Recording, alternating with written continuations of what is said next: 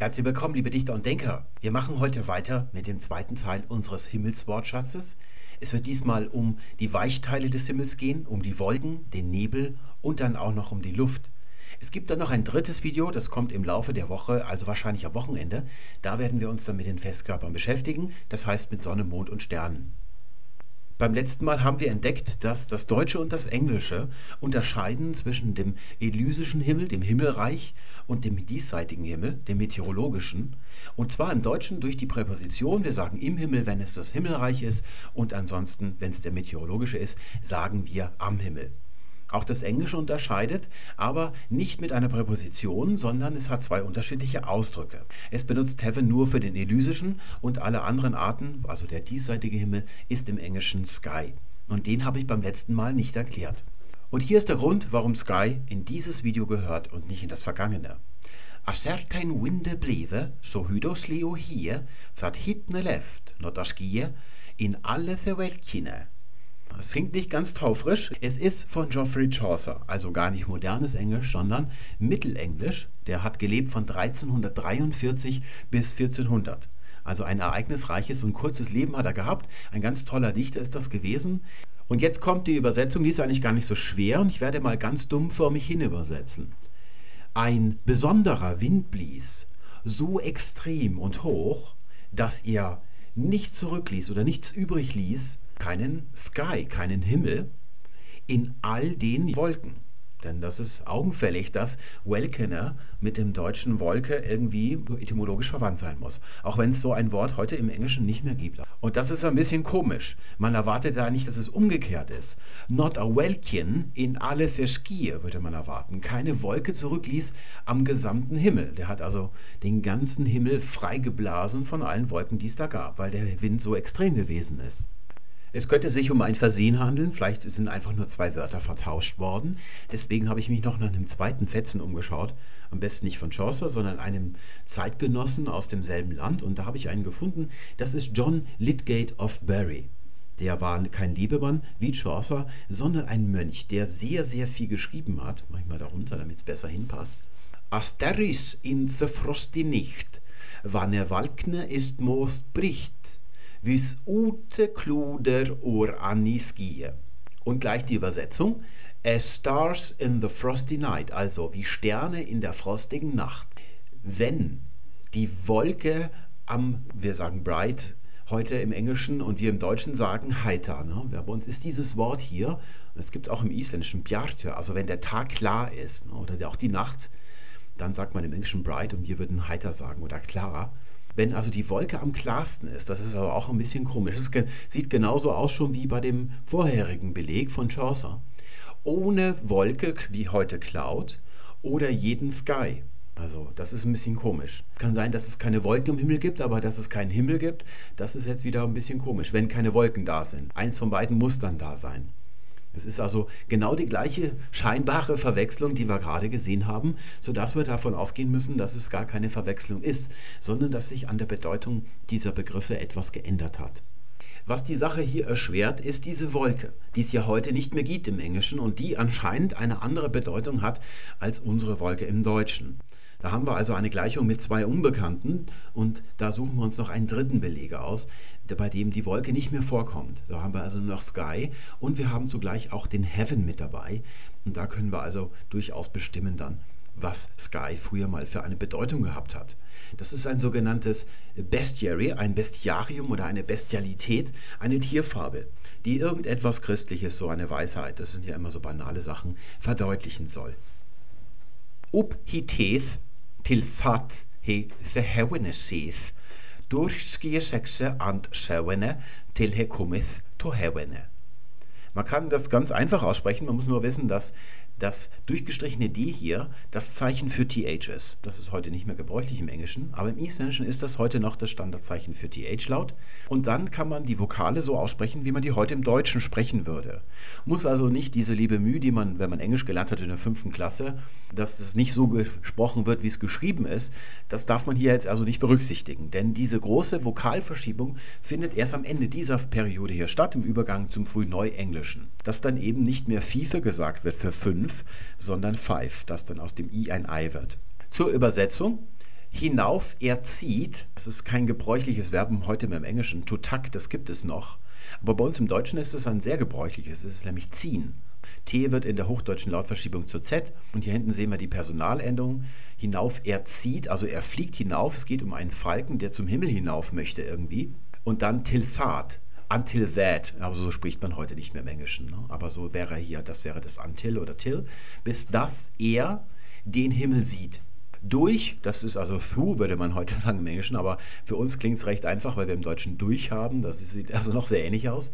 Und also durch skies, und zwar sechs und sieben. Till he cometh, bis er kommt, wieder die Personalendung T hier dran. Das ist also wie er zieht im Deutschen, dieses ist im, im, im Englischen ein TH, oder er sieht hier hinten auch wieder ein TH, oder er kommt mit T im Deutschen und dann im Mittelenglischen noch hier wieder das TH to heaven, bis er zum Himmel kommt. Nun ist uns eines klar, wo heaven steht, da ist der Himmel gemeint. Und wo sky steht, das kann also dann, wenn es sechs oder sieben sind, können das nur Wolken sein. Das ist also das, was dieses Wort hier bedeutet. Und dann ergibt auch das andere hier, was wir vorhin schon gelesen haben, einen Sinn, wenn wir Sky als Wolke übersetzen und das, was da Welkin war, als den Himmel bezeichnen. Das ist also das Wort für den Himmel, als das Sky eben noch nicht den Himmel bezeichnet hat. Das ist also der ganze Trick. Sky hat also eine deutliche Veränderung durchlaufen in seiner Verwendung und in seiner Bedeutung. Also das muss man erstmal trennen und später läuft es dann meistens zusammen. Das ist nicht ganz abgeschlossen. Auch heute findet man noch ausdrückliche Belege, wo Sky Wolke im Gegensatz zu Himmel bedeutet. Aber meistens ist es so, dass Sky heute Himmel bedeutet, so wie wir das als Vokabel auch kennen. Angefangen hat diese Bedeutungsveränderung damit, dass das Wort überhaupt erstmal vom Nordischen ins Englische entlehnt worden ist. Ich zeige euch hier jetzt mal am Isländischen, da sieht man das heute noch recht klar. So würde die Vokabel heute in dem isländischen Wörterbuch auftreten. Ski, Himinin, er grauem Skium Fakien. Der Himmel mit dem angehängten Artikel, der wird in den skandinavischen Sprachen ja hinten dran gehängt, dieses in, das entspricht dem deutschen jener. Das hat man nachgestellt und so ist es hinten dran gewachsen. Ist und zwar bedeckt. Hier sehen wir also das deutsche Dach, aber isländisch Fakien. Das ist ein anderes Zeichen im Isländischen für das TH. Und zwar mit grauen Wolken im Dativ Plural. Wo das Englische heute eine so prominente Rolle spielt, wollen wir uns mal kurz anschauen, wie das Englische zu dem werden konnte, was es heute ist.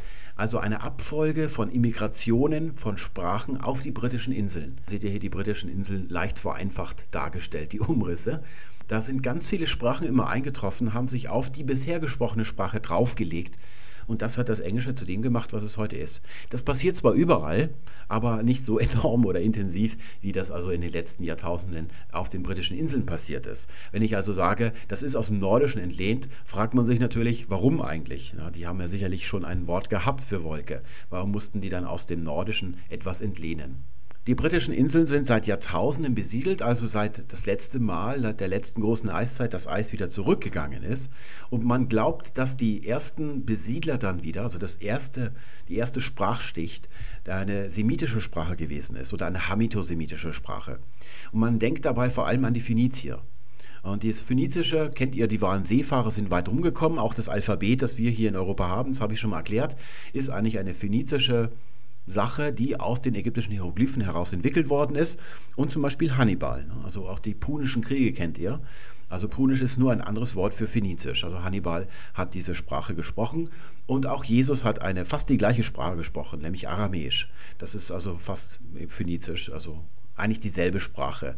Ganz leichte Unterschiede. Die, können, die hätten miteinander wahrscheinlich reden können. Es sind halt zwei Jahrhunderte Unterschied nur zwischen diesen beiden. Und auch das Hebräische ist sehr ähnlich, diesen Sprachen. Also sowas müssen wir uns vorstellen. Und auf diese Sache ist man nur gekommen, weil man eben an den britischen Inseln, die Sprachen, die dort gesprochen werden, Features entdeckt hat, die sehr ungewöhnlich sind für die indogermanischen Sprachen. Zum Beispiel diese Verlaufsform im Englischen, I am doing. Sowas haben wir im Deutschen eigentlich nicht. Nur so mickrige Nachahmungen. Also ich bin am Abwaschen dran, sagt man im Ruhrgebiet zum Beispiel. Aber das ist eigentlich nicht so gang, gang und gäbe. Das ist nicht so ausgefeilt, wie das im Englischen zum Beispiel ist.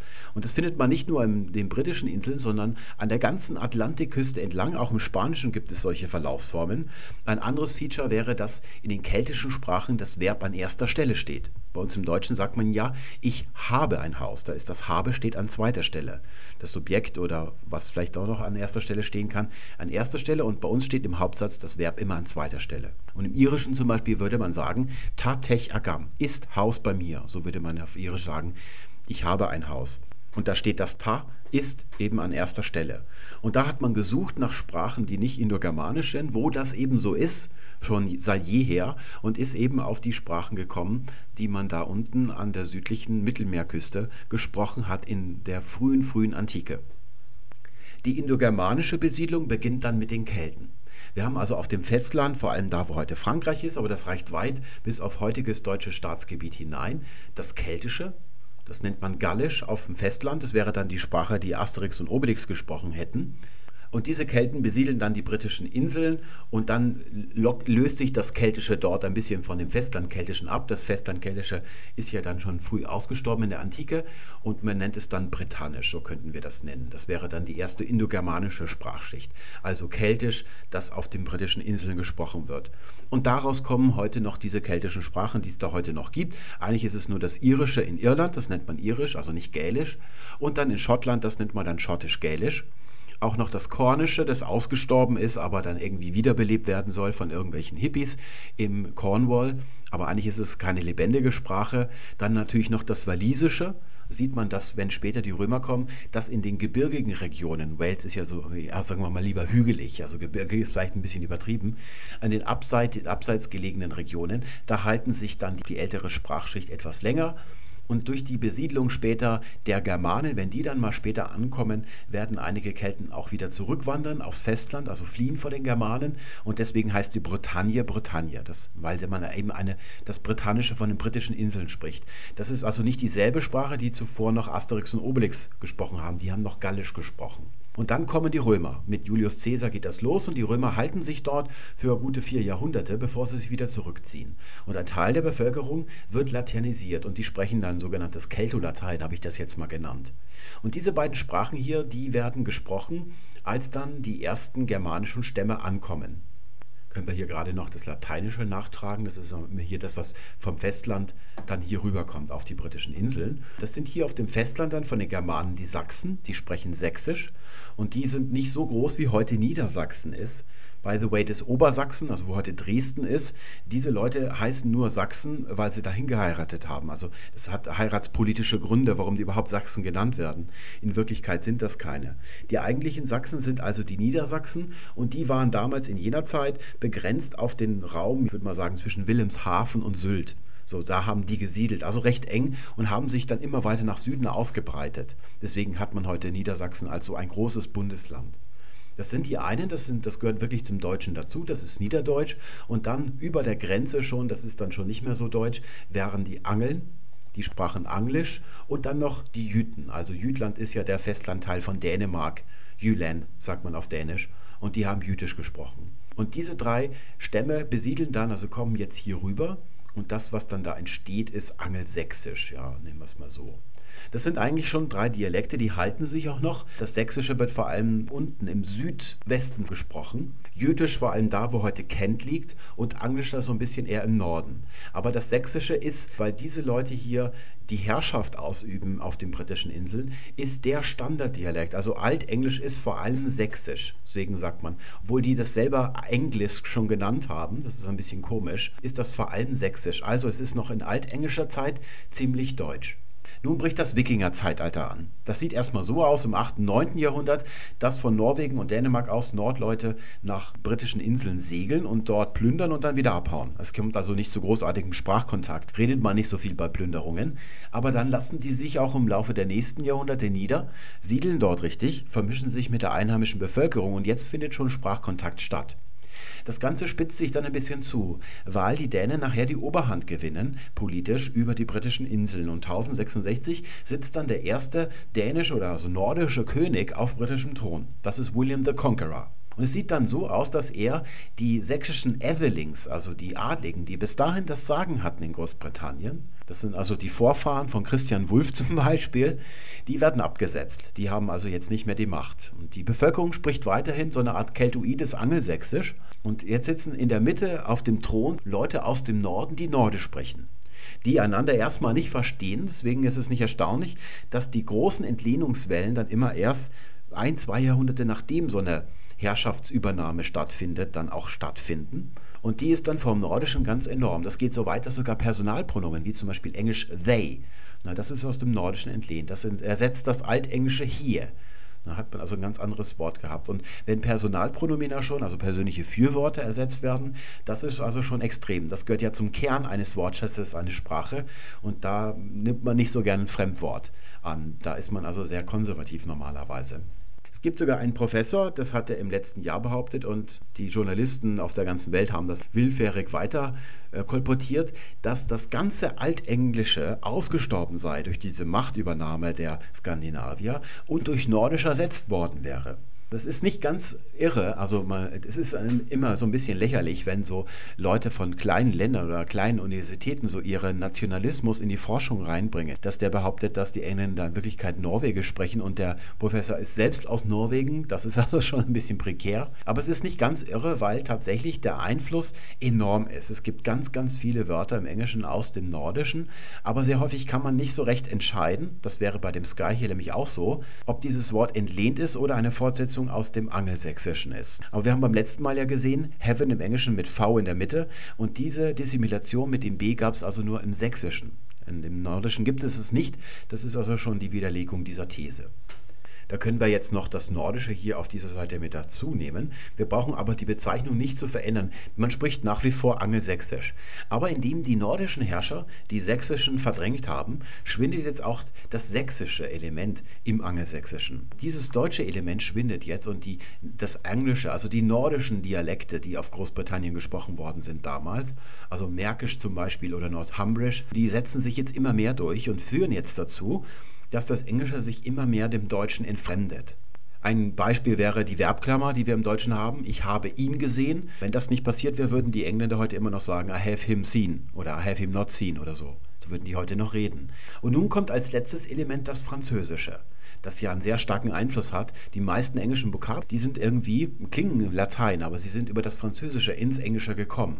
Und damit hat es Folgendes auf sich, weil die nordischen Herrscher sich ja auch im Frankreich niederlassen, im Norden von Frankreich, deswegen auch der Norden die Normandie heißt, die heißt wegen den Nordleuten so kommt jetzt ein gegenseitiger Herrschaftsanspruch zustande. Über den hatten wir neulich geredet. Der führt dann ja zum Hundertjährigen Krieg, als wir über das Victory-Zeichen geredet haben. Das führt dann dazu, dass so auch während dem Hundertjährigen Krieg vor allem die ganze Oberschicht von Großbritannien, die im Süden haust, Französisch spricht. Dort hat also fast niemand mehr von der Oberschicht Englisch gesprochen. Das waren also nur noch die einfachen Leute eher im Norden, was dann das nordische oder das nördliche Element, Entschuldigung, vom Angelsächsischen noch mehr dominant macht.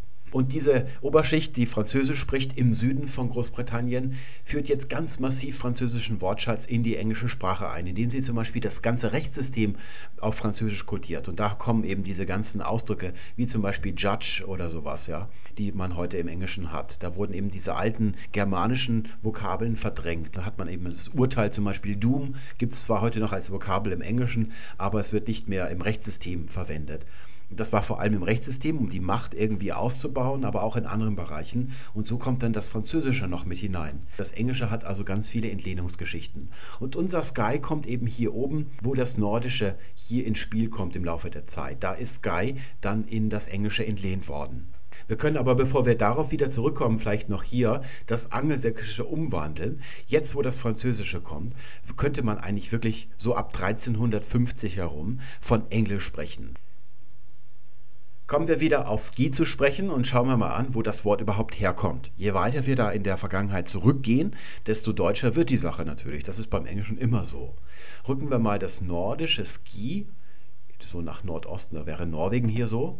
Es gab nämlich dieses Wort auch schon vorher im Altenglischen, es ist nicht so häufig belegt, und das wäre Skio. Das ist also aus dem Sächsischen, also dem Niederdeutschen entlehnt. Und auch hier im Niederdeutschen gibt es dieses Wort recht lange. Also im Mittelniederdeutschen ist es noch sehr gebräuchlich. Wie das heute im Plattdeutschen ist, weiß ich nicht genau. Es bezeichnet eine Wolkendecke eher, also Wolken, die sich so deckenförmig übereinlegen, wie so an schlechten Tagen etwa. Im Gegensatz dazu wäre dann Cloud eher die sich auftürmenden Wolken, da können wir den Cloud noch mit dazusetzen, Das kommt also die ältere Form der Glut. Das ist eine bildliche Übertragung von einem Felsmassiv, wo sich dann Gewitterwolken zum Beispiel, da ist es besonders stark, dann eben wie so ein Felsmassiv auftürmen, hat man das übertragen. Deswegen gibt es dieses Wort auch nur im Englischen. Das hat sich als Bild nur dort eben ergeben. Aber diesen Ausdruck gibt es nicht nur im Niederdeutschen als Skio oder Schier, sondern auch im Hochdeutschen. Und da lautet es Schauer. Das wäre also unser heutiges Wort im Deutschen. Es ist eher ein Regenguss, also es hat mit Wolke selber gar nichts zu tun, denkt man. Und es unterscheidet sich auch von diesen Formen hier oben, wenn ich das jetzt mal so in eine Reihe setze und die Cloud, die setze ich mal darüber dann sehen wir, dass dieses Wort im Deutschen auf ein R endet. Das ist nicht dasselbe R wie in Schuster, also diese ganzen Tätigkeitsbezeichnungen. Die sind ja erst aus dem Lateinischen entlehnt, wie Legionarius, in dem sich die Römer ausgebreitet haben. Gibt es in ganz vielen Sprachen, ganz im römischen Imperium hat sich dieses Suffix ausgebreitet, sondern es ist wesentlich älter. Es geht aufs früh, früh Urindogermanische zurück. Wir werden darüber mal im dritten Video sprechen, wenn wir über die Sonne sprechen. Die ist nämlich auch so ein Fall. Eine ganz, ganz alte Wortbildung. Braucht uns also nicht weit interessieren. Es gibt einen kleinen Unterschied hier. Und dieses Wort mit dem R gibt es natürlich auch im Englischen. Es ist Shower, also die Dusche. Da sehen wir den Bezug zum Regenguss. Können wir auch hier von Mr. Lidgate, der Mönch war das, Sonne in vatri showers. Sehen wir also hier die Sonne in wässrigen Regengüssen. Da kommt dieses heutige Wort Schauer her. Es gibt diesen Schauer im Deutschen zweimal. Einmal als den, den wir kennen, den Regenguss. Und dann gibt es aber, das ist noch eine kleine Anekdote, eine Feststellung, die ich gemacht habe. Es gibt eigentlich jedes Wort im Deutschen zweimal. Und beim zweiten Mal bedeutet dieses Wort immer Hütte, Verschlag, irgendwas in diese Richtung. Denn auch die Scheune ist mit dem Schauer verwandt. Also ein Schauer ist dann ein, ein, ein Schutzdach oder ein Verschlag, eine Hütte, wo man irgendwas vom Regen oder dem Wetter, der Witterung schützen kann. Das bedeutet dieses Wort auch, gibt es also zweimal im Deutschen. Und dieser Schauer hier mit dem Regengoss, das wäre dann im Althochdeutschen Skur, da käme das her mit dem langen U und das wird dann eben in der Neuhochdeutschen Diphthongierung zu Schauer. Es steckt darin eine Wurzel, skjech, in urindogermanisch wäre die dann für die man die Bedeutung reflektieren oder beschatten einsetzt. Und ist eben diese Wolkendecke gemeint. Sie wirft also einen Schatten auf die Erde und gleichzeitig reflektiert sie. Also es ist dieses indirekte Licht, also kein aktives Licht, wie zum Beispiel das Mondlicht, das reflektiert ist. Und da kommt natürlich auch dann das Wort scheinen her. Und die andere Seite, dass es eben auch Schatten wirft, also das natürliche, das aktive Licht der Sonne abhält, das sehen wir dann zum Beispiel im lateinischen obscur, obscurus da ist dieses Skur. Das ist genau dasselbe, was wir eben hier im Deutschen auch haben.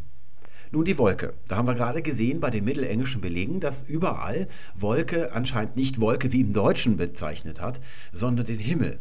Ich habe hier noch ein weiteres mittelenglisches Beispiel, wo es so viel Spaß macht.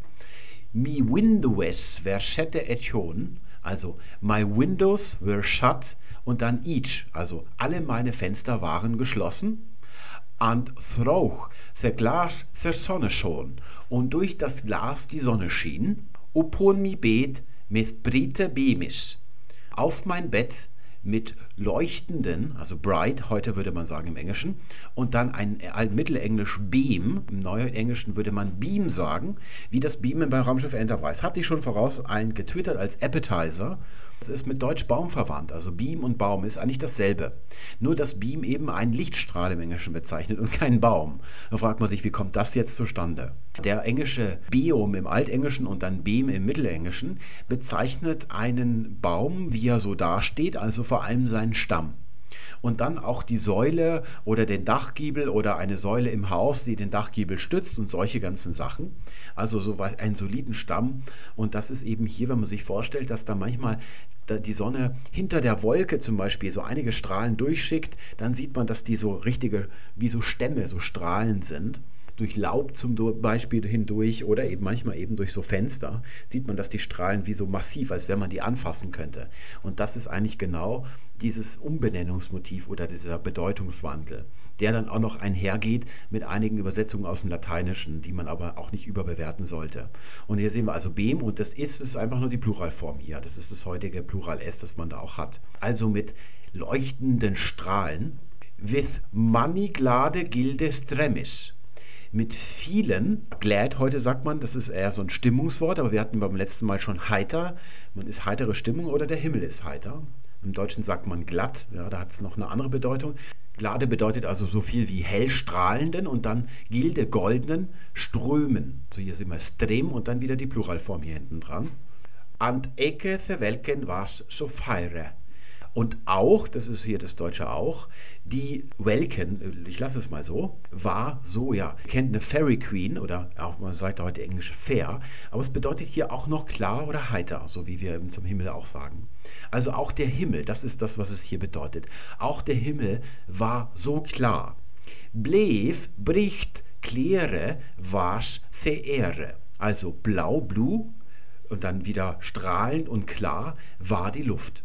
Im Mittelenglischen bedeutet Welkin also eindeutig Himmel. Das ist aber eine Neuerung, die erst im Übergang vom Altenglischen zum Mittelenglischen stattfindet. Wir sehen nämlich bei Altniederdeutschen, also altsächsischen Texten, da gibt es auch die Wolke und sie bezeichnet dort eine Wolke, wie das heute im Deutschen allgemein so ist. Und das hat sich dann auch so ein bisschen ausgebreitet auf den gesamten Himmel. Es ist also ständig so im Englischen, dass sich das Wolkenwort auf den Himmel ausdehnt und dann immer ein neues Wolkenwort entsteht. Das wäre dann heutzutage Cloud. Das ist das aktuelle Wort für Wolke. Das wird dann auch irgendwann im englischen Himmel bedeuten und dann suchen Sie sich wieder ein neues Wort aus. Wolke im westgermanischen Vulknan hat also Wolke bedeutet. So sähe es dann also im Urgermanischen die Form aus, also Urwestgermanisch, wo Wolke im Deutschen und im Englischen herkommt. Und sehen wir hinten, es ist ein Neutrum, es ist ein N hinten dran. Es ist erst später im Deutschen ein Femininum geworden. Es ist also im Ursprung das Ergebnis einer Handlung. Und diese Handlung haben wir in einer urindogermanischen Wurzel Welk. Und wir wissen nicht genau, was die bedeutet hat. In manchen Wörterbüchern, es gibt so Wörterbücher, wo urindogermanischen Wurzeln aufgeführt werden, wird die dann zweimal aufgeführt. Einmal mit der einen Komponente und andermal mit der anderen Komponente. Die eine Komponente wäre Feuchtigkeit durch Tränken und die andere wäre Rollen. Das können wir uns gerade mal anschauen. Im Deutschen gibt es nämlich noch Welk das gehört auch hierher. Und dann auch noch das Walken. Beim Walken stellt man sich vor, dass man so am Flussufer kniet und die Wäsche irgendwie auf dem Stein so rollt und dann irgendwie ins Wasser immer rein, damit die sauber wird. Da finden wir also einerseits das Tränken in Flüssigkeit, in Wasser, aber auf der anderen Seite auch das Rollen der Wäsche. Und das sehen wir dann deutlich im Englischen. Da wird nämlich to walk draus. Da ist aus dem Rollen das Gehen geworden. Das ist so Powersprech. Wie wenn man heutzutage sagt, ich verziehe mich. Also so übertriebene, bildhafte Sprache in der Umgangssprache oder ich werde mich mal vom Acker machen, sowas. Und das ist im Englischen generalisiert worden hier in diesem Fall. Und so ist das Walken zu to walk, zu gehen geworden, einheitlich. Da stellt sich hier jetzt die Frage, was ist denn zuerst da gewesen? Die Flüssigkeit, das Tränken oder das Rollen? Und das ist nicht einfach, weil die frühen indogermanischen Belege in den ursprünglichen Sprachen, die gehen in beide Richtungen weg und da kann man nicht genau sagen, was zuerst da gewesen ist. Und man darf deshalb annehmen, dass das so wie das heute das Weiden, was wir uns darunter vorstellen, dass es auch so entstanden ist. Dass es also so eine Art Einweichen oder Verfilzen ist. Das passiert nämlich auch, wenn man da die Wolle ins Wasser hält, dann verfilzt die irgendwie so und dann kann man die reinigen durch die mechanische Bearbeitung. Sehen wir auch bei Welk hier. Die Blume wird zum Beispiel welk, die verwelkt. Nicht, weil man sie nicht gießt, dass sie vertrocknen würde, das stellen wir uns heute vor, weil es eine häufige Ursache ist, sondern auch wenn man sie zu viel gießt, dann verwelkt sie nämlich auch. Und das ist eben das, wenn etwas in Flüssigkeit getränkt wird, seine Form verliert. Äh, da rollt es sich nämlich eben auch. Und da ist eben die schwierige Frage, was war irgendwie zuerst da oder ist es gleichzeitig schon als Walken, also als Einweichen und Rollen, Verfilzen entstanden? Jedenfalls können wir bei der westgermanischen Vulknan, bei der Wolke hier sehen, das ist ein Neutrum, also ist es das Ergebnis des Welk. Also das ist die Tätigkeit und das ist das Ergebnis daraus. Daraus ergibt sich dann die Frage, sind Wolken äh, Sachen, die über den Himmel rollen? Das kann man hier durchaus so sehen. Manchmal sieht es so aus, als wenn Wolken da oben so rollen würden. Oder ist es etwas, was durchnässt ist, also die Feuchtigkeit? Das wäre die Möglichkeit. Und das zweite ist sicherlich das Richtige. Und das erste ist ein bisschen übertrieben.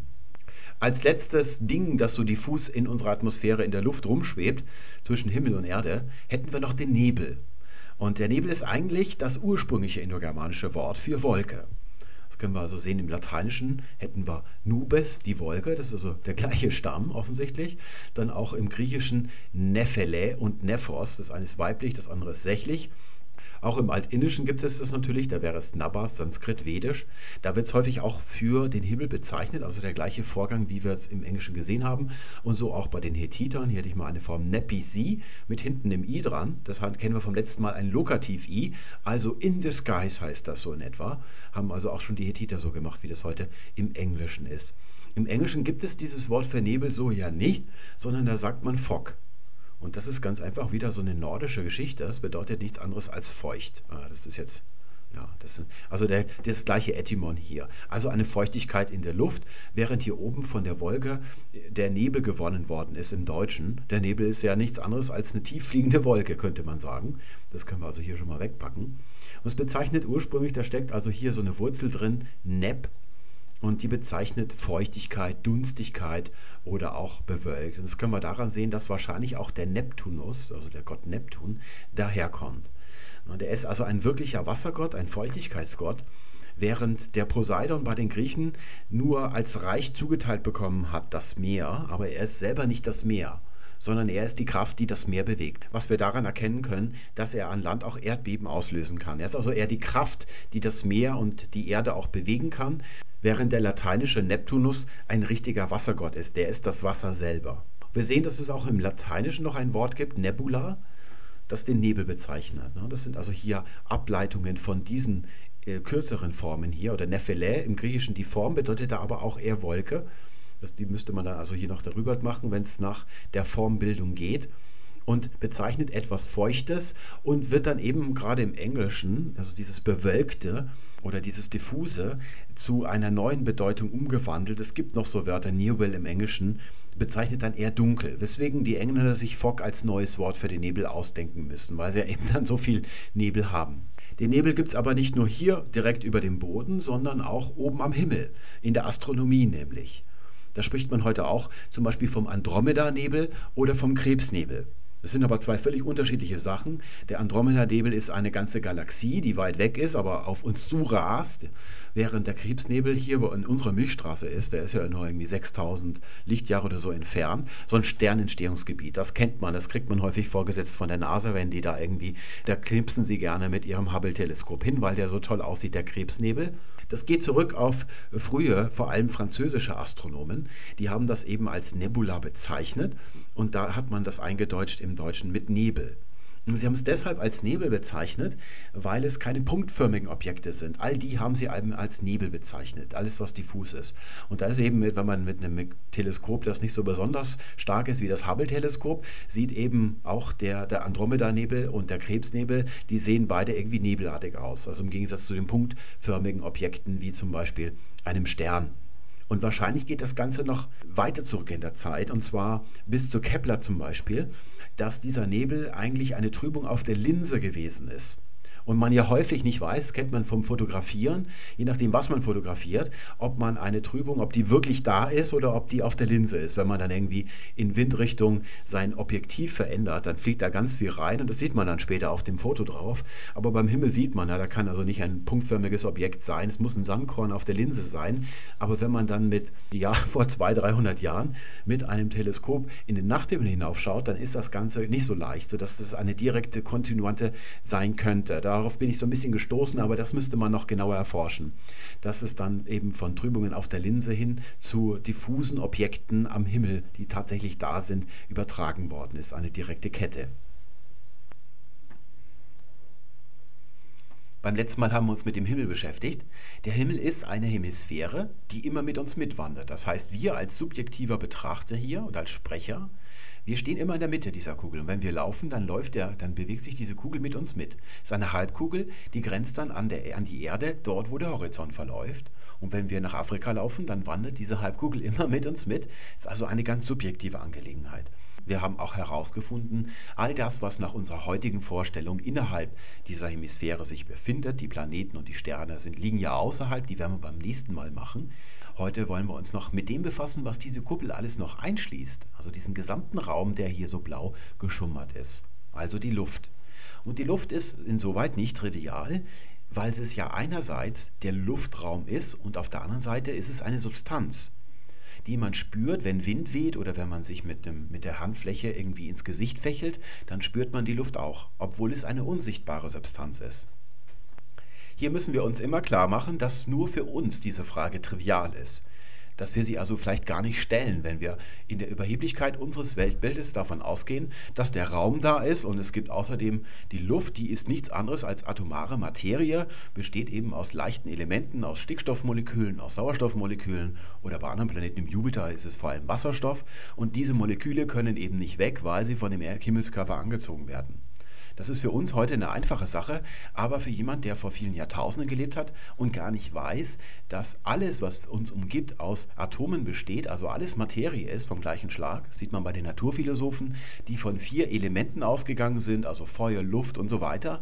Da ist es also gar nicht so einfach. Und deswegen müssen wir uns die Frage stellen, wo die Luft heute sowohl die Substanz als auch den Luftraum beschreibt, ist das seit jeher so gewesen. Denn wir sehen zum Beispiel beim Meer ist es nicht so. das Meer bezeichnet den Raum, wo das Meer eben ist, aber das Element, also die Substanz, das ist Wasser. Da gibt es also zwei verschiedene Ausdrücke. Man muss also immer aufpassen, dass man nicht so überheblich eine Frage verkennt, weil sie sich für uns heute nicht mehr stellt.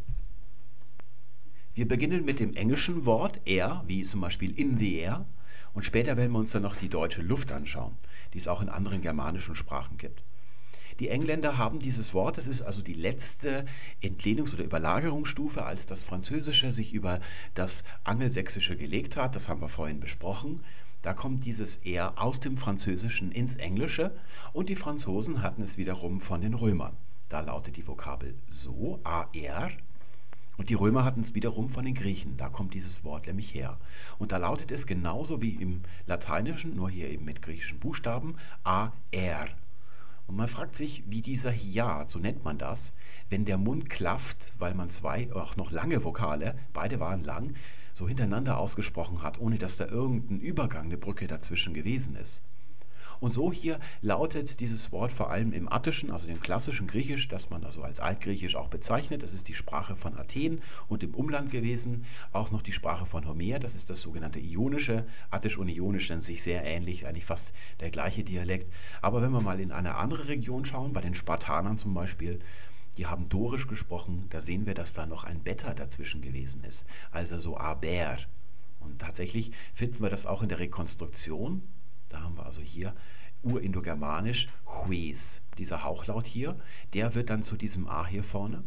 Und dann haben wir hier ein W-Laut. Das könnte man auch W schreiben. Man macht es deshalb nicht, weil manchmal dieses W, je nachdem, wie sich der Akzent verschiebt, dann zu einem U wird. Also es ist so die Ambivalenz, diese Janusköpfigkeit soll ausgedrückt werden, indem man ein U schreibt und dann so ein Kringel darunter macht. Das kann man auch beim I machen.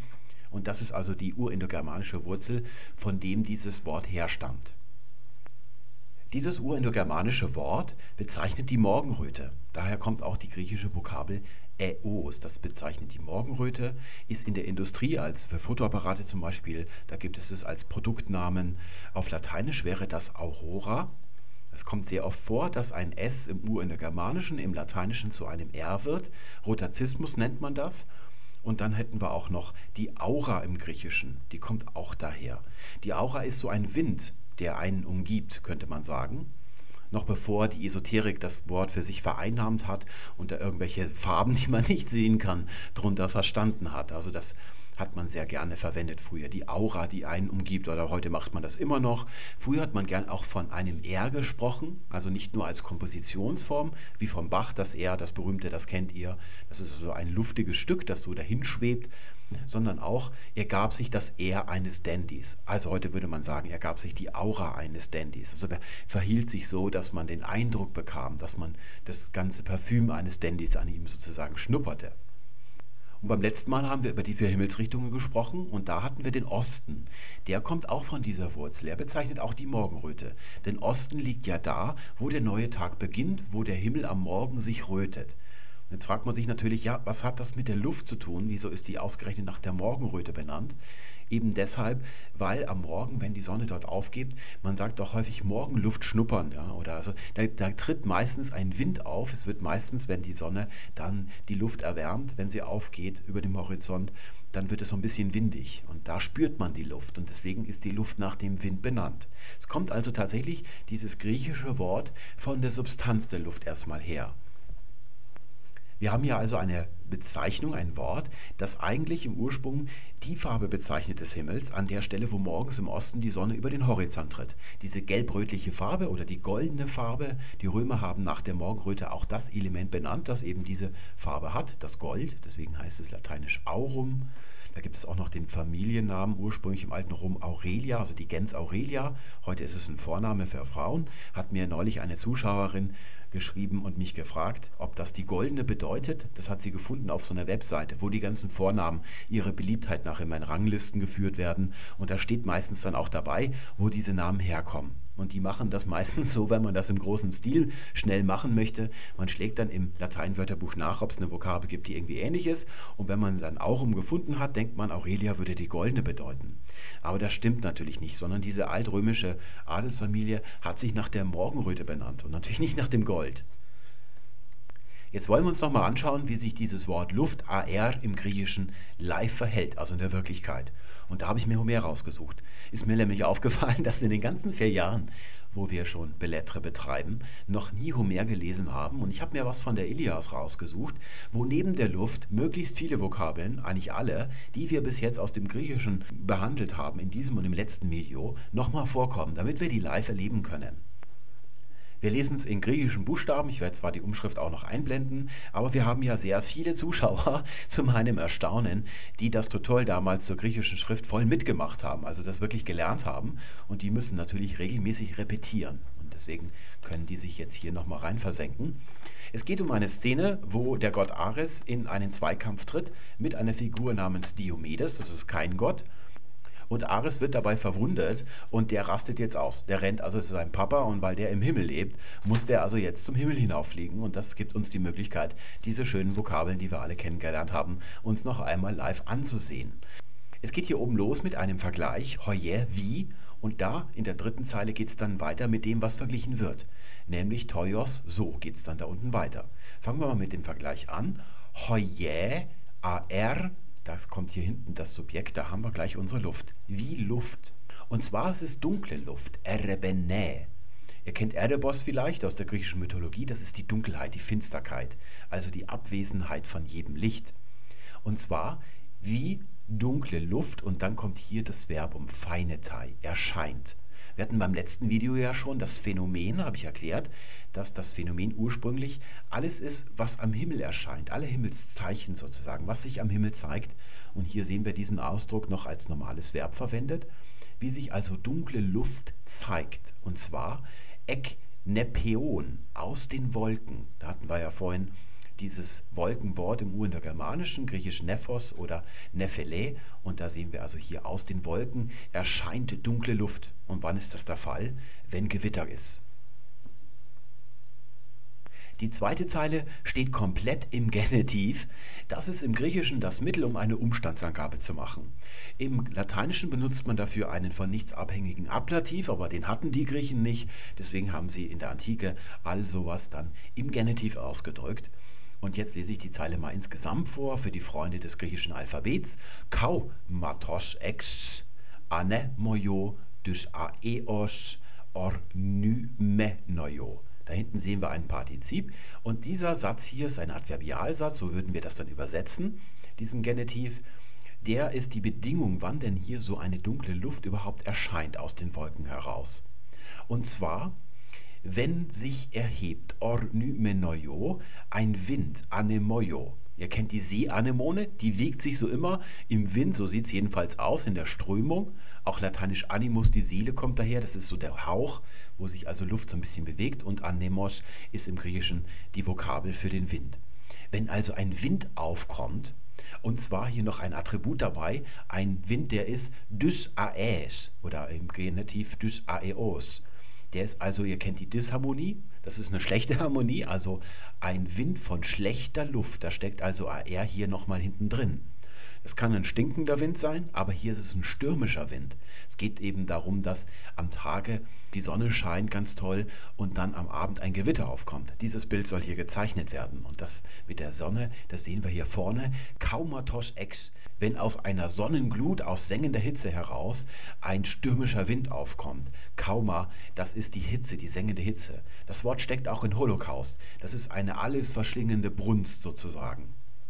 Das ist also das Bild, das uns Homer zeigen will, um uns zu verdeutlichen, was Ares jetzt macht. Der ist also gerade verwundet worden und weil er Ares ist, bleibt ihm als einzige Möglichkeit, er rastet aus. Er ist eingeschnappt und unter großmöglichstem Getöse fährt er jetzt also zum Himmel auf. Und das ist jetzt das, was eigentlich das Verglichene ist. Toios, so, und dann hier hinten Ares, da kommt er, der ist das Subjekt des Satzes.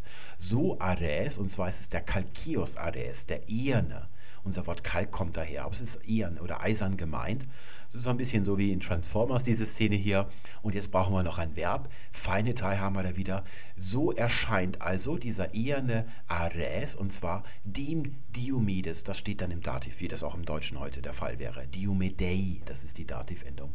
Das da vorne brauchen wir nicht berücksichtigen. Das ist nur ein Beiname von dem Diomedes. Und damit ist dieser Satz hier zu Ende. Also wie das da oben ist, dass die Wolken, dunkle Luft erscheint, aus Wolken, wenn nach einer sengenden Glut ein schlecht luftiger, ein stürmischer Wind sich erhebt, so erscheint also diesem Diomedes der eherne Ares. Und jetzt geht es hier homu nepeesin ion eis uranon euryn. Geht es also mit einem neuen Satz eigentlich los, mitten in der Zeile. Homu der oder derselbe, so hat man im 19. Jahrhundert gesagt. Wenn man nochmal den aufgreifen will, der zuletzt erwähnt worden war, Polizisten machen das heute noch dieser, ja. Aber eigentlich das Beste im Deutschen heute ist, dass man der sagt. Und dann meint man damit Ares. Das ist der zuletzt erwähnte. Würde man er sagen, dann würde man den Diomedes meinen. Das haben wir, glaube ich, ergründet, als wir über den Fokus gesprochen haben. Also er, der Ares, der geht jetzt also Ion, das ist auch wieder ein Partizip, eis uranon euryn, in den weiten, in den breiten und weiten Himmel hinauf, und zwar in Wolken gehüllt. Nefeesin, das ist so ein Dativ und der ist eine Lokativangabe. In Wolken gehüllt fährt der jetzt also in den weiten Himmel auf. Das war also unser kleiner Ausflug zu Homer und bei ihm und anderen frühen griechischen Schriftstellern, der andere große wäre Hesiod, da finden wir keine andere Verwendung von AR als die, die wir hier sehen. Die Luft ist eine Substanz. Meistens eine spürbare, eine wahrnehmbare, wie wenn der Wind weht zum Beispiel, aber auch wenn es eben eine sichtbare ist. Hier oben haben wir eine dunkle Luft. Und wir sehen das erebene, das Adjektiv dazu, da sehen wir ganz eindeutig die weibliche Endung ä. Das ist das, was im Lateinischen a ist, nur im Ionischen und im Attischen wird das zu ä, dass das Wort Luft hier bei den frühen griechischen Schriftstellern noch weiblich ist. Und später dann im klassischen Griechenland, wo tatsächlich auch die untere Luft gemeint ist, wie in der englischen Wendung in the air, also the lower air, wo die Vögel fliegen, das er gewinnt dann erst diese Bedeutung, das AR in der klassischen griechischen Epoche, da wird dieses Wort dann zum Maskulinum. Und das ist deshalb interessant, weil wir gleich sehen werden, dass es bei unserer germanischen Luft auch so ist. Das ist also ein Wort, das zwischen den Genera nur so hin und her hopst. Für das, was in der englischen Wendung in the air entspricht, also diese untere streifende Luft, wo man irgendwie es noch ein bisschen übertrieben findet, von Himmel schon zu sprechen, da hätten jetzt Homer und Hesiod noch das Wort Äther verwendet, also Aether. Zum Abschluss noch, als Höhepunkt der heutigen Sendung, die deutsche Luft. Ein ganz rätselhaftes Wort, in dunkle Wolken gehüllt, könnte man sagen. Es existiert nicht nur im Deutschen, sondern auch in allen anderen germanischen Sprachen, sogar im Englischen, wo es eigentlich ja von er verdrängt worden ist, aber es existiert weiterhin. Es wurde eigentlich nur verschoben, beziehungsweise hat heute dort die Bedeutung, die ihm er noch gelassen hat, nämlich Loft. Das ist das englische Luftwort und es bezeichnet heute eben das, was eben nicht die Luft ist, sondern die oberste Etage eines Gebäudes, wo man schön an der Luft ist. Mit einem Parkettboden und einer großen Decke oder einer hohen Decke und großen Fenstern und so weiter und so fort. Darauf kommen wir gleich nochmal zu sprechen. Es existiert also in allen germanischen Sprachen und ist dort normalerweise, bis aufs Englische heute, das Standardwort für die Luft.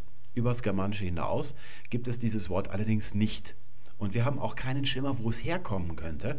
Es gibt da keine Idee, an welche indogermanische Wurzel man dieses Luft anschließen könnte, sodass man davon ausgehen muss, dass es gar nicht indogermanisch ist, sondern zum Beispiel, das ist immer das Wahrscheinlichste, ein Substratwort. Also aus der Sprache stammt, die hier gesprochen worden ist, ehe die Indogermanen angeritten gekommen sind oder angelaufen gekommen sind oder die indogermanischen Sprachen hier eingetroffen sind. Da gibt es ein eigenes Video, das heißt irgendwie, wo kommen wir her, die Deutschen und so weiter. Da habe habe ich diese Sachen erklärt. Es ist also Völlig unbekannt, wo der Ursprung dieses Wortes liegt, solltet ihr die aktuelle Auflage von Kluge haben, dem etymologischen Wörterbuch, könnt ihr das mal aufschlagen unter Luft und dort den Ferdinand Sommer aufstöbern. In den 1970er Jahren hat er irgendwie einen Vorschlag gebracht und das kann man komplett am besten mit dem dicken schwarzen Edding durchstreichen. Das ist totaler Kokolores. Der hat sich eine Wurzel Lupp ausgedacht, die hat er so aus dem Hut gezaubert, weil er eben wusste, dass heute in den späteren Sprachen es überall ein Luftwort gibt und da hat er das irgendwie zurück zurückgekurbelt und hat gesagt, das muss es gegeben haben, aber es erklärt ja natürlich nichts, denn diese Wurzel ist nicht irgendwie anders noch belegt oder hat nicht in andere Richtungen irgendwelche Fortsetzer. Also ein reines Hirngespinst, diese Wurzel. Wir wissen nicht, wo es herkommt. Wir können aber dennoch, obwohl der Ursprung rätselhaft ist, einige Sachen über Luft sagen. Es ergibt sich da so eine kleine Struktur, wie dieses Wort sich verhält. Es gibt zwei Verhaltensweisen, die bemerkenswert sind bei der Luft und das erste ist das Genus. Wir sagen heute die Luft, für uns ist das heute ein Femininum und so ist es auch schon in den allerfrühesten Belegen. Also diese weibliche Verwendung geht in die allerfrühesten Belege zurück, aber dort findet man auch schon maskuline Verwendungen, also der Luft. Und diese maskuline Verwendung nimmt im Laufe des Mittelalters zu und es ergibt sich dann so im Frühneuhochdeutschen eine regionale Verteilung in der nördlichen Hälfte des hochdeutschen Sprachgebiets, also Mitteldeutsch. Da sagt man die Luft und im Süden, also im Oberdeutschen, Bayerisch und Alemannisch, sagt man noch der Luft und das wird dann aufgegeben zugunsten der mitteldeutschen Variante. Es gibt im Althochdeutschen ein ganz beachtliches Schwanken von Substantiven im Genus im Allgemeinen. Also ganz viele Substantive kommen in allen möglichen, von den drei Geschlechtern werden die verwendet. Und das liegt daran, dass sich vor dem Althochdeutschen die alten eindeutigen Endungen, nachdem man auch das Geschlecht, wo das transportiert worden ist, ja, so also wie die Gene des Genus, also da hat man es dran erkannt, dass die aneinander angeglichen werden durch Lautprozesse. Darüber habe ich schon mal gesprochen, als wir über das Genus gesprochen haben. Und deswegen kommt es da zu Verwechslungen, weil der bestimmte Artikel sich noch nicht so durchgesetzt hat. Oder wie man im Ruhrgebiet sagen würde, der ist gerade erst am sich durchsetzen dran. Und sobald er sich so ein bisschen mehr durchgesetzt hatte, hört das mit dem Schwanken auf sodass man sagen könnte, das ist eben so eine typische althochdeutsche Schwankung im Genus von einem Substantiv, wenn dieses Wort nicht in den anderen germanischen Sprachen in allen möglichen Genera auch wieder auftauchen würde, sodass es also damit nichts zu tun hat, sondern etwas, wie wir es gerade im Griechischen gesehen haben, wo die frühen griechischen Schriftsteller es als weibliches Wort verwenden, als sie die Substanz noch äh, bezeichnet haben mit AR und dann später, wo der Luftraum bezeichnet wird, das Ganze dann zu einem Maskulinum wird. Jetzt können wir noch die anderen Sprachen dazu nehmen, um uns zu überlegen, ob es im Ursprung weiblich oder männlich gewesen ist. Und da habe ich mal das Isländische und da ist es blöderweise, hoppsa, jetzt habe ich es nicht ganz sauber hingemacht, ein Neutrum. Habe ich hinten mal den Artikel dran gehängt, Loftif, also das Luft heißt es dort. Das hilft uns also anscheinend nicht weiter, denkt man so. Wenn ihr aber den Artikel in Merkur schon gelesen habt, die erste Folge von dieser Sprachkolumne dort, es wird hier noch ein Video zu Genus geben und der Entstehung des Genus, das kommt aber erst noch, dann werdet ihr wahrscheinlich nachvollziehen können, warum ich behaupte, dass das Neutrum im Isländischen eher für das Femininum als ursprünglich im Genus spricht. Denn Neutrum und Femininum hängen zusammen, das sind die beiden Abstraktionsbildungen im Urindogermanischen, während das Maskulinum dann das Standardgenus ist, also nicht Abstraktionsbildung. Aber blöderweise, und da spricht der Betriebswirtschaftler von konkurrierenden Zielen, würde ich wohl sagen, im Gotischen, der allerältesten Sprache des Germanischen, heißt die Form Luftus. Es ist U-Deklination mit einem S hinten dran und das kann Femininum oder Maskulinum sein, aber eben nicht Neutrum. Der Nominativ selbst ist nicht belegt, deswegen habe ich hier so ein Sternchen davor gemacht. Also das ist dann schon wieder ein bisschen prekär. Das urgermanische Rekonstrukt wäre dann also so, Luftus mit einem stimmhaften S hinten dran, schreibt man dann eben Z. Da können wir uns noch anschauen, das Englische, das ist ganz verworren, das ist meistens Femininum, aber es treten auch Neutraformen auf und einige wollen sogar maskuline Formen beobachtet haben, aber das ist nicht ganz sicher, da halten wir diese Form von Loft. Das ist jetzt also ein bisschen unschön. Wir können nicht eindeutig sagen, es ist im Ursprung ein Femininum gewesen auch wenn es hier danach aussieht, das muss ja entweder weiblich oder männlich gewesen sein. Ein Neutrum kann es nicht gewesen sein. Na, aber sicher ist es auch nicht. Also wir können nicht sagen, dass genau dasselbe stattgefunden hat wie bei AR im Griechischen. Das heißt, es bezeichnet ursprünglich die Luft als Substanz und ist in dieser Verwendung ausschließlich weiblich und wird dann später, verliert es sein spezifisches Genus und wird dann Standardgenus, also Maskulinum, wo es auch andere Sachen noch bezeichnet, nämlich den Luftraum. Eben das können wir mit Sicherheit im Germanischen bei der Luft nicht sagen. Genus ist ja nichts anderes als Wortbildung. Werde darauf nochmal ausgiebig zu sprechen kommen an anderer Stelle. Aber wenn uns die hier nichts sagen kann, das Ganze also so ein bisschen heikel ist, dann müssen wir uns mit dem Wort selbst befassen, also mit dem Lexem und wie das Wort insgesamt verwendet wird.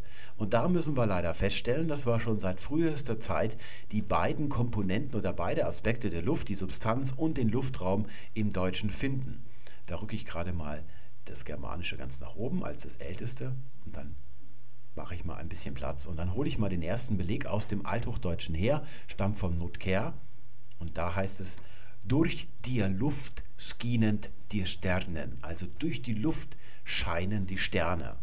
Da kann man noch nicht so sagen, ist es der Luftraum oder ist es die Substanz? Und da hätte ich was zur Substanz mal hier dazu. Wanta dir Luft ist durchsichtig, weil die Luft durchsichtig ist. Ist auch ein bisschen schwer zu beurteilen, ob da schon beide Komponenten verwirklicht sind. Aber das ist tatsächlich der Fall, weil man schon im Althochdeutschen in der Opposition Luft und der Erda spricht. Damit fasst man also so die ganze Welt zusammen. Und es gibt tatsächlich auch Belege, die ganz eindeutig schon den Luftraum bezeichnen. Das wäre dann dieses hier, die niederen Luft, also die niedere Luft. So hat man die untere Schicht gemeint, und zwar da die Vogele anfliegen, wo die Vogel herumfliegen. Das ist also der Luftraum ganz eindeutig.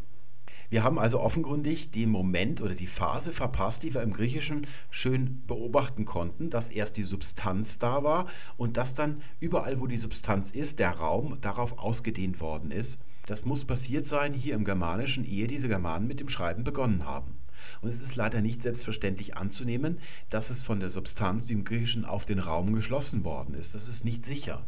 Es kann auch sein, dass Luft das Obere bezeichnet und dann eben dort, was dort ist, das darauf übertragen worden ist, auf die Substanz. Und das sehen wir an Englisch Loft. Da kann ich das mal zur Seite räumen und uns mal den englischen Loft herholen. Der bezeichnet heute das, was ihm er gelassen hat. Er hat ihm die Substanz weggenommen und dann auch den Luftraum im Allgemeinen. Man sagt in the air und nicht in the loft. Und deswegen ist heute nur noch die Bedeutung oberste Etage eines Gebäudes gemeint. Und zu dieser obersten Etage ist es erst gekommen, als die Gebäude mehr als eine Etage hatten. Ursprünglich ist das also nur die obere Etage eines Gebäudes gewesen. Und die liegt eben oben in der Luft. Daher kommt diese Bedeutung. Das sehen wir auch im Deutschen. Da haben wir aus dem Nibelungenlied folgenden Beleg. Sie saßen gegen dem Lufte und hätten Kurzwiele groß. Sie saßen an der Luft und hatten großen Spaß, also Unterhaltung. Und die sitzen jetzt nicht draußen auf einer Parkbank, sondern sie sitzen im Obergeschoss am Fenster. Damit ist das ist mit Lufte gemeint hier. Und dann schaut man eben runter in die Gasse oder was dort unten sich abspielt und dabei kann man sich amüsieren. Wir können nun leider nicht sagen, ob das nicht die ursprüngliche Bedeutung ist. Darauf will dieser Ferdinand Sommer. Der war in den 70er Jahren schon ein alter Greis. Der hätte eigentlich nicht mehr mit neuen Vorschlägen kommen sollen. Aber der ist durchaus berechtigt grundsätzlich, dass das also das Älteste ist. Wir haben leider das Problem, dass das Gotische als allerälteste Germanisch nichts anderes als eine Übersetzung ist und eine zwar eine ziemlich wörtliche der griechischen Bibel. Wir kennen die exakte Fassung, von der das übersetzt ist, nicht. Aber das ist so wörtlich übersetzt, dass man die urgriechische Fassung rekonstruieren könnte. Also man kann den griechischen Text aus dem Gotischen herstellen. Und dort ist eben Luft immer die Übersetzung von griechisch AR, das dort schon längst beide Komponenten angenommen hatte zu dieser Zeit. Sodass wir dann eben auch nicht wissen, ob dieses, weil es ja im Deutschen und im Englischen der Fall ist, im Isländischen kenne ich das nicht, ob das nicht eine Neuerung der westgermanischen Sprachen hier ist. Es gibt auch noch im Englischen Lüfte, das hat es auch in althochdeutscher Zeit ähnlich mal gegeben, dann als Femininum natürlich, als Ableitung davon. Und daher kommt dann der Lift, also der Aufzug, mit dem man dann nach oben fährt, zu seinem Loft hinauf. Wir hängen hier also in der Luft und das lässt sich auch nicht auflösen weiter. Und damit haben wir es für heute. Ich verabschiede mich bis zum nächsten Mal. Vielen Dank fürs Zuschauen. Tschüss.